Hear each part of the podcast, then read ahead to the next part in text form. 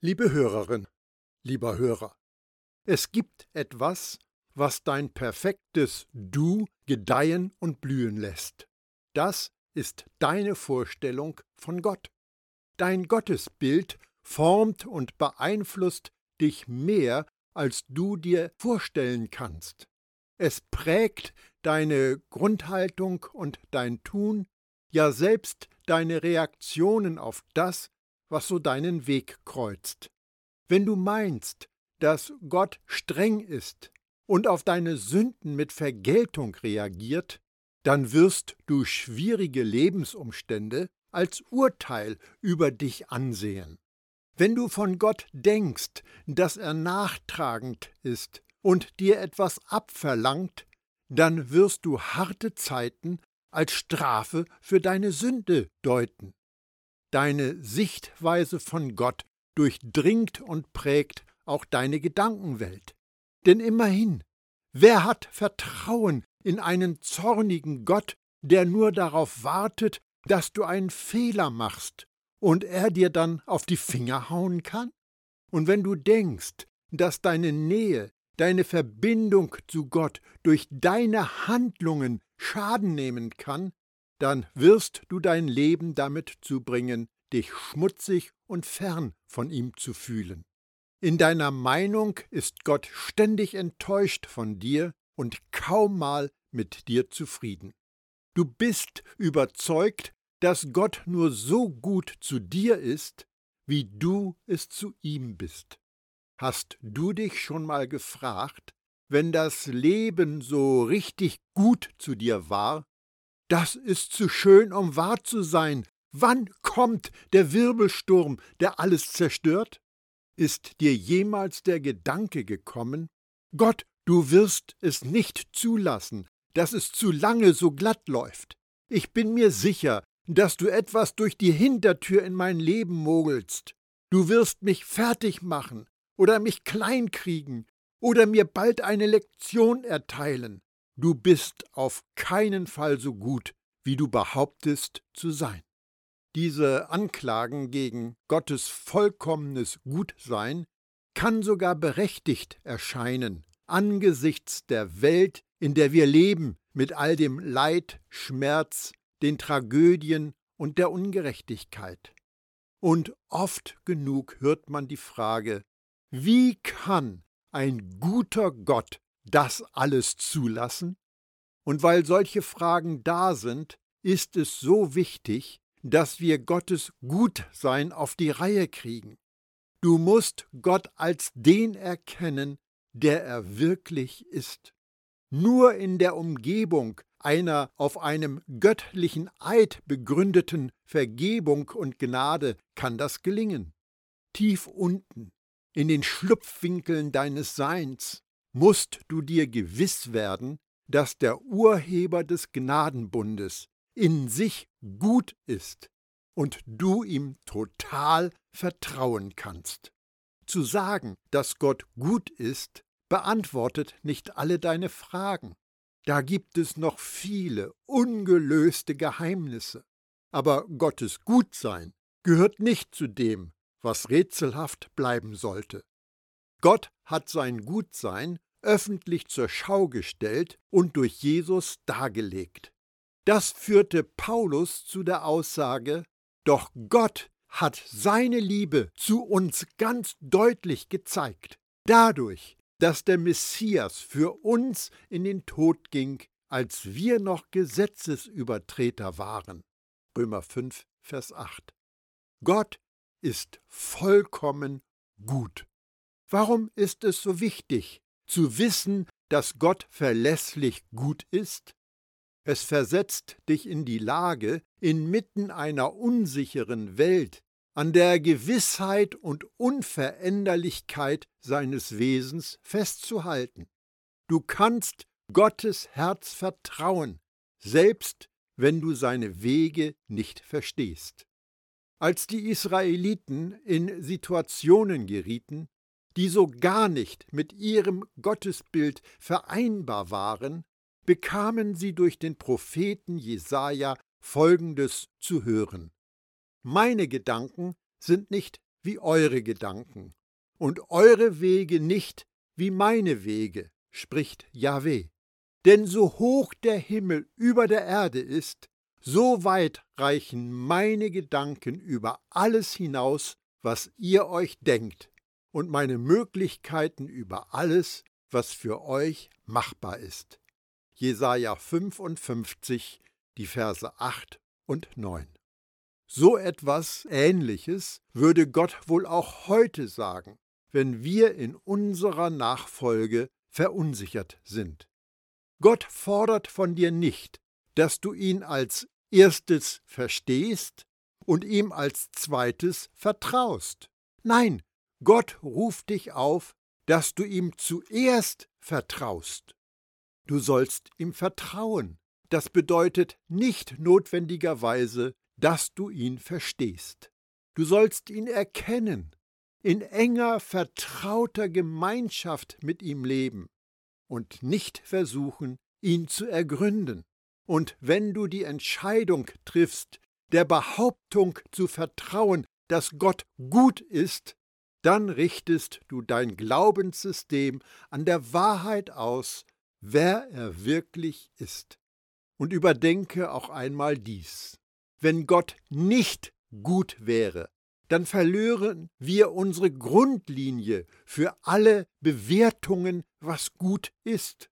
Der einzige Grund, warum wir überhaupt etwas als gut ansehen, ist, dass wir nach einem Maßstab beurteilen.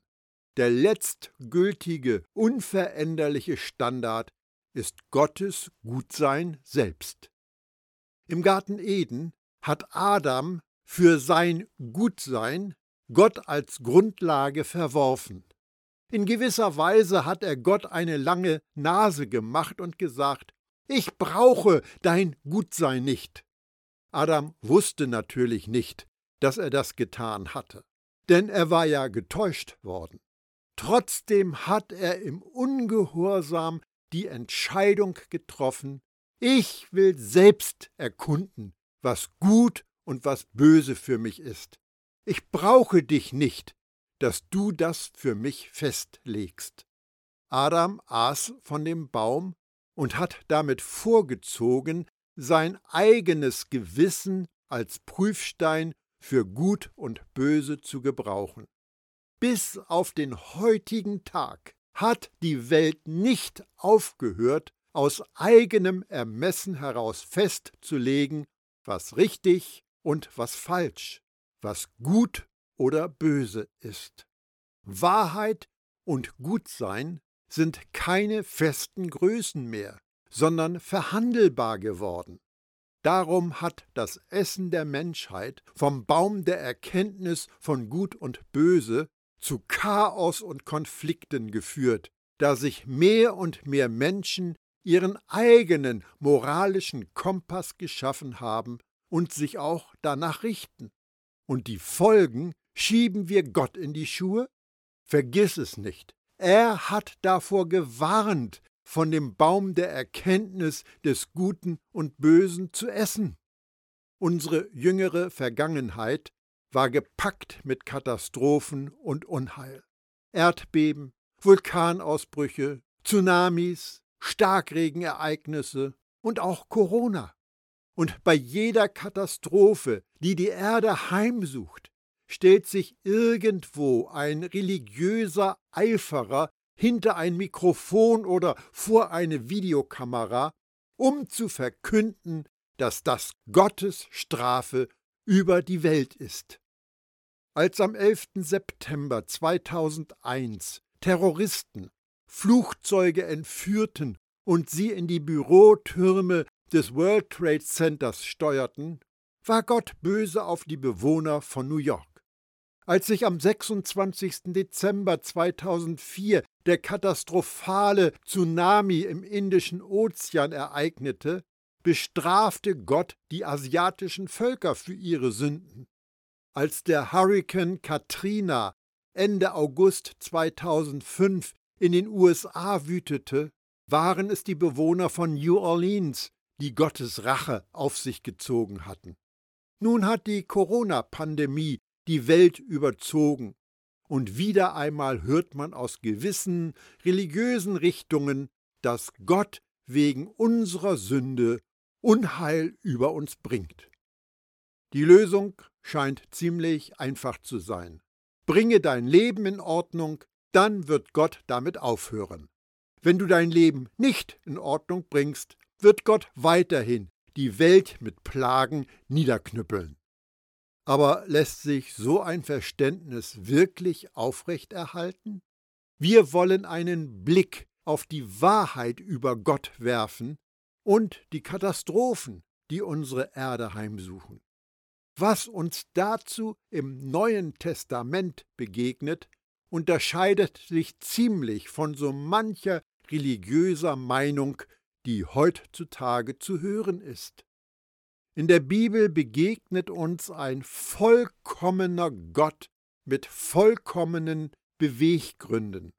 Es ist nicht Gottes Absicht, Menschen zu töten oder sie krank werden zu lassen, weil er sie für Sünde bestrafen oder sie zwingen will, auf ihn zu hören.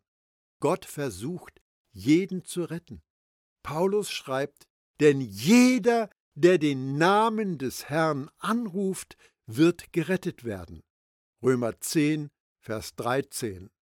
Petrus sagt über Gottes Absichten mit der Welt, es ist also keineswegs so, dass der Herr die Erfüllung seiner Zusage hinauszögert, wie einige denken. Was sie für ein Hinauszögern halten, ist in Wirklichkeit ein Ausdruck seiner Geduld mit euch. Denn er möchte nicht, dass irgendjemand verloren geht. Er möchte vielmehr, dass alle zu ihm umkehren. 2. Petrus 3, Vers 9. Gott wünscht sich für keinen, dass sie er in der Gottesferne stirbt.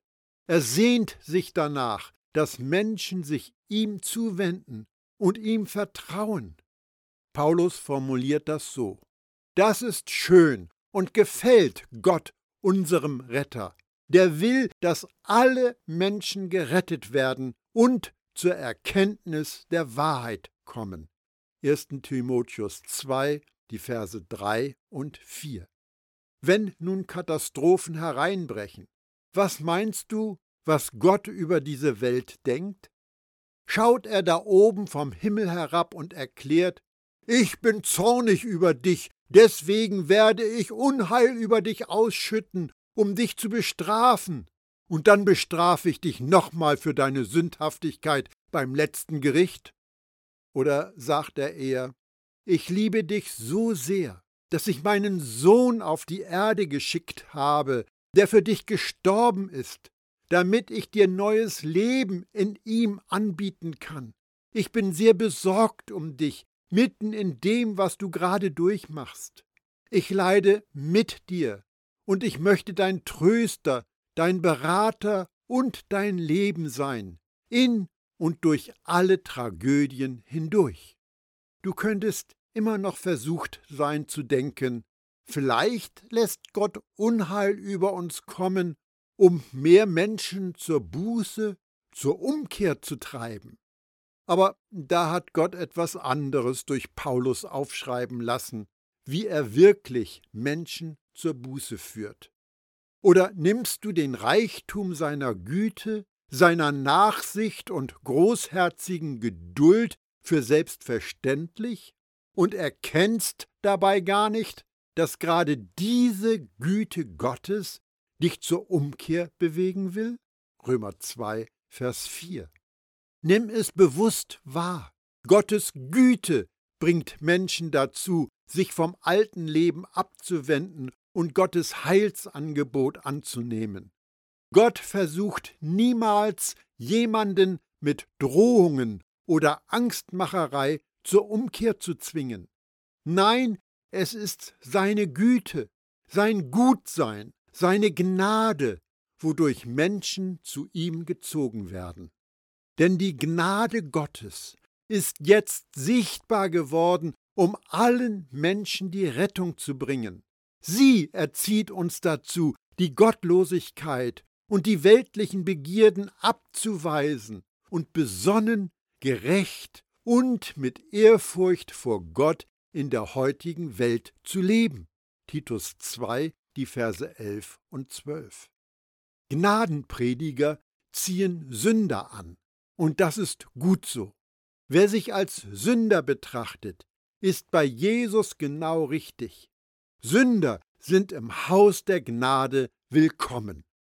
Ich wünschte, unsere Kirchen wären Magnete für Sünder, denn das wäre ein sicheres Zeichen dafür, dass wir das wahre Evangelium der Gnade predigen. Wenn du daran Anstoß nimmst, ist der, der Freund der Sünder genannt wird, möglicherweise nicht dein Herr und Erretter. Jesus wartete nicht darauf, dass Sünder zu ihm kamen. Er ging zu ihnen nach Hause und ließ sich zu ihren Partys einladen. Denn Gnade ist für Sünder. Wenn du wirklich Gott inmitten von allen Krisen erkennen möchtest, solltest du, wie immer, auf Jesus schauen. Denn immerhin hat Jesus von sich selbst gesagt, wer mich gesehen hat, der hat damit den Vater gesehen. Warum sagst du dann, zeige uns den Vater? Johannes 14, Vers 9. Wenn du dich intensiv mit Jesus auseinandersetzt, erkennst du den Vater. Es gibt einfach keinen Zweifel daran. Jesus und der Vater liegen auf genau der gleichen Wellenlänge. Der Schreiber des Briefs an die Hebräer sagt es so. Er, der Sohn, ist das ganz genaue Ebenbild seiner strahlenden Herrlichkeit, die Ausprägung seines innersten Wesens. Hebräer 1, Vers 3. Jesus zeigt dir genau, wie Gottes Absichten aussehen. Du schaust auf den Sohn und verstehst den Vater. Und was entdeckst du beim Sohn? und damit in Gottes Tagesordnung für die Welt heute? Johannes Worte lassen dir kaum einen Raum für Zweifel. Denn Gott hat seinen Sohn nicht in die Welt gesandt, dass er die Welt richte, sondern dass die Welt durch ihn gerettet werde. Johannes 3, Vers 17. Und Jesus selbst bestätigt seinen Auftrag. Wer hört, was ich sage und sich nicht danach richtet, den verurteile ich nicht, denn ich bin nicht in die Welt gekommen, um die Welt zu richten, sondern um sie zu retten. Johannes 12, Vers 47. Wenn du das Herz des Vaters verstehen willst, schau auf den Sohn. Und Jesus Aussagen sind ganz eindeutig und klar dass Gottes Mission darin besteht, die Welt zu retten und nicht darin, Unheil über sie auszuschütten. Das wird auch damit bestätigt, wenn du dir anschaust, wie Jesus während seines irdischen Dienstes mit den Menschen umgegangen ist. Nicht einmal hat er Leute mit Krankheit geschlagen. Tatsache ist das genaue Gegenteil. Als dann die Sonne untergegangen war, brachten die Leute alle herbei, die unter irgendwelchen Krankheiten litten. Jesus legte seine Hände auf jeden Einzelnen und heilte sie alle. Lukas 4, Vers 40. Wo kommen dann also all die Schwierigkeiten, Krankheiten und der Tod her, wenn das nicht von Gott kommt? Das Leid, das Elend, die Katastrophen kommen aus der gefallenen Welt, in der wir leben.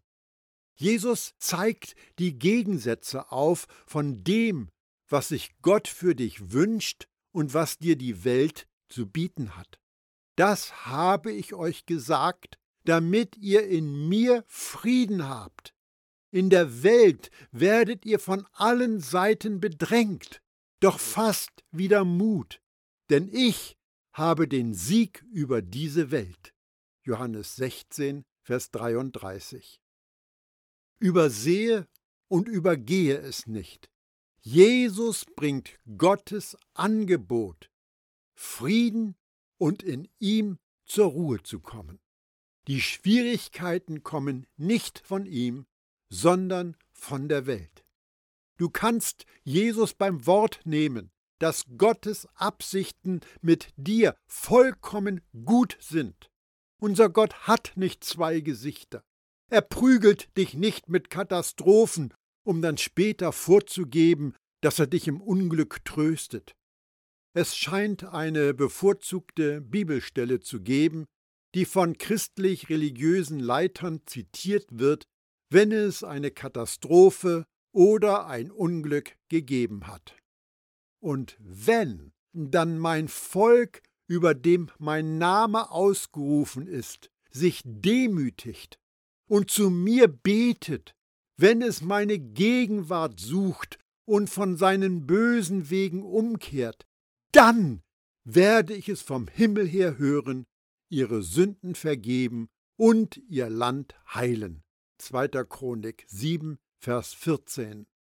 Viele wenden diesen Textabschnitt auf Situationen an, die unvorhergesehen über Landstriche, Völker oder die Erde hereinbrechen. Unterschwellig wird damit aber ausgesagt, dass die Bewohner der betroffenen Gebiete oder die dort lebenden Christen an Terrorangriffen, Wirbelstürmen, Überschwemmungen und so weiter schuld sind. Und es wird unterstellt, dass die Christen gefordert sind, durch mehr frommen Einsatz mehr Vergebung zu erlangen und Gott umzustimmen, statt Unheil Heil zu bringen und das Problem aus der Welt zu schaffen. Nun, ich denke, es ist ein grober Fehler, diesen oder einen ähnlichen Textabschnitt in dieser Weise zu gebrauchen. Warum? Diese Aussage aus dem Alten Testament ist total aus ihrem Zusammenhang gerissen. Es geht in 1. Chronik 7 um die Weihe des Salomonischen Tempels. Nachdem Salomo 22.000 Rinder und 120.000 Schafe geopfert hatte, sprach Gott in der Nacht zu ihm und wies ihn auf den Zusammenhang zwischen Gehorsam und dem Wohlergehen des Volkes Israel hin. Dazu gehört auch der gelesene Text. Israel lebte unter dem Gesetz, und Gottes Umgang mit ihnen war im alten Bund geregelt. Ihre Sünden wurden durch das Vergießen von Tierblut bedeckt. Falls du dir dessen nicht mehr bewusst sein solltest, Jesus Nachfolger sind nicht unter dem Gesetz. Wir leben unter Gottes Gnade. Wir gehen mit unserer Schuld nicht zum Tempel. Wir sind Tempel des Heiligen Geistes. Wir müssen uns nicht unter den 613 Geboten und Verboten des Gesetzes beugen und wir opfern keine Tiere für unsere Schuld. Warum eigentlich nicht? Weil Jesus das Gesetz vollkommen erfüllt hat. Und das ist besiegelt durch sein ein für allemal, einmal für immer Opfer am Kreuz auf Golgatha. Er war das vollkommene, fehlerlose Lamm, das Gott für unsere Sünden geopfert hat. Und weil Jesus sich für uns geopfert hat, ist uns für alle Zeiten vollkommen vergeben. Denn mit diesem einen Opfer hat er alle, die sich von ihm heiligen lassen, völlig und für immer von ihrer Schuld befreit. Hebräer 10, Vers 14. Wir als Jesus-Nachfolger leben heute in einem neuen Bund, unter einem für uns besseren Vertrag. Wir haben ein besseres Opfer, und wir haben einen besseren Hohepriester, der von Gott gesalbte Jesus. Und deshalb ist es falsch und Antichristus, den Vers aus 2. Chronik 7 bei terroristischen Attacken oder bei Naturkatastrophen oder bei dem Tod eines lieben Menschen als Diagnose der Ursache bzw. als Rezept für die Lösung zu bemühen. Gott hat in 2. Chronik 7 zu Salomo gesprochen. Es geht um das Volk Israel, als es tausend Jahre vor dem Tod von Jesus am Kreuz auf Golgatha unter dem Gesetz lebte. Auch in 2. Chronik 7 lesen wir die Post an jemand anderen. Ich möchte dich noch mal daran erinnern. Wir Jesus-Nachfolger haben schon all die Vergebung, die wir brauchen, durch Jesus. Weiterhin müssen wir nicht Gottes Gegenwart suchen, weil wir als wiedergeborene Gotteskinder schon in seiner Gegenwart leben. Bittet Gott, und er wird euch beschenken. Sucht, und er wird euch finden lassen. Klopft an, und Gott wird euch seine Türen öffnen. Matthäus 7, Vers 7. Es gibt in unserem Leben vieles, worauf wir diese Aufforderung von Jesus anwenden können. Aber auf das Leben in Gottes Gegenwart trifft sie nicht zu. Als seinen Nachfolgern hat Jesus uns versprochen, dass wir, wenn wir ihn haben, nicht mehr von Hunger und Durst nach mehr von ihm gequält werden. Jesus antwortete ihnen, Ich bin das Brot des Lebens. Wer zu mir kommt, wird nie mehr hungern, und wer an mich glaubt, wird nie mehr Durst haben. Johannes 6, Vers 35. Als Jesus-Nachfolger haben wir Jesus und damit alles, was wir brauchen. In seiner göttlichen Macht hat Jesus uns alles geschenkt, was zu einem Leben in der Ehrfurcht vor ihm nötig ist. Wir haben es dadurch bekommen, dass wir ihn kennengelernt haben, ihn, der uns in seiner wunderbaren Güte zum Glauben gerufen hat. 2. Petrus 1, Vers 3. Darum geht es bei der Botschaft des neuen Bundes die wir unseren Mitmenschen erzählen. Die Verkündigung eines Gottes, der Schwierigkeiten und Katastrophen auf seine Schöpfung loslässt, ist eine Lügenbotschaft. Nein, es geht um einen Gott, der seine Geschöpfe liebt und sich danach sehnt, dass sie die angebotene Rettung annehmen. Denn er, Gott, möchte nicht, dass irgendjemand verloren geht. Er möchte vielmehr, dass alle zu ihm umkehren. 2. Petrus 3, Vers 9. Seht doch, jetzt ist die Zeit der Gnade. Begreift doch, heute ist der Tag der Rettung.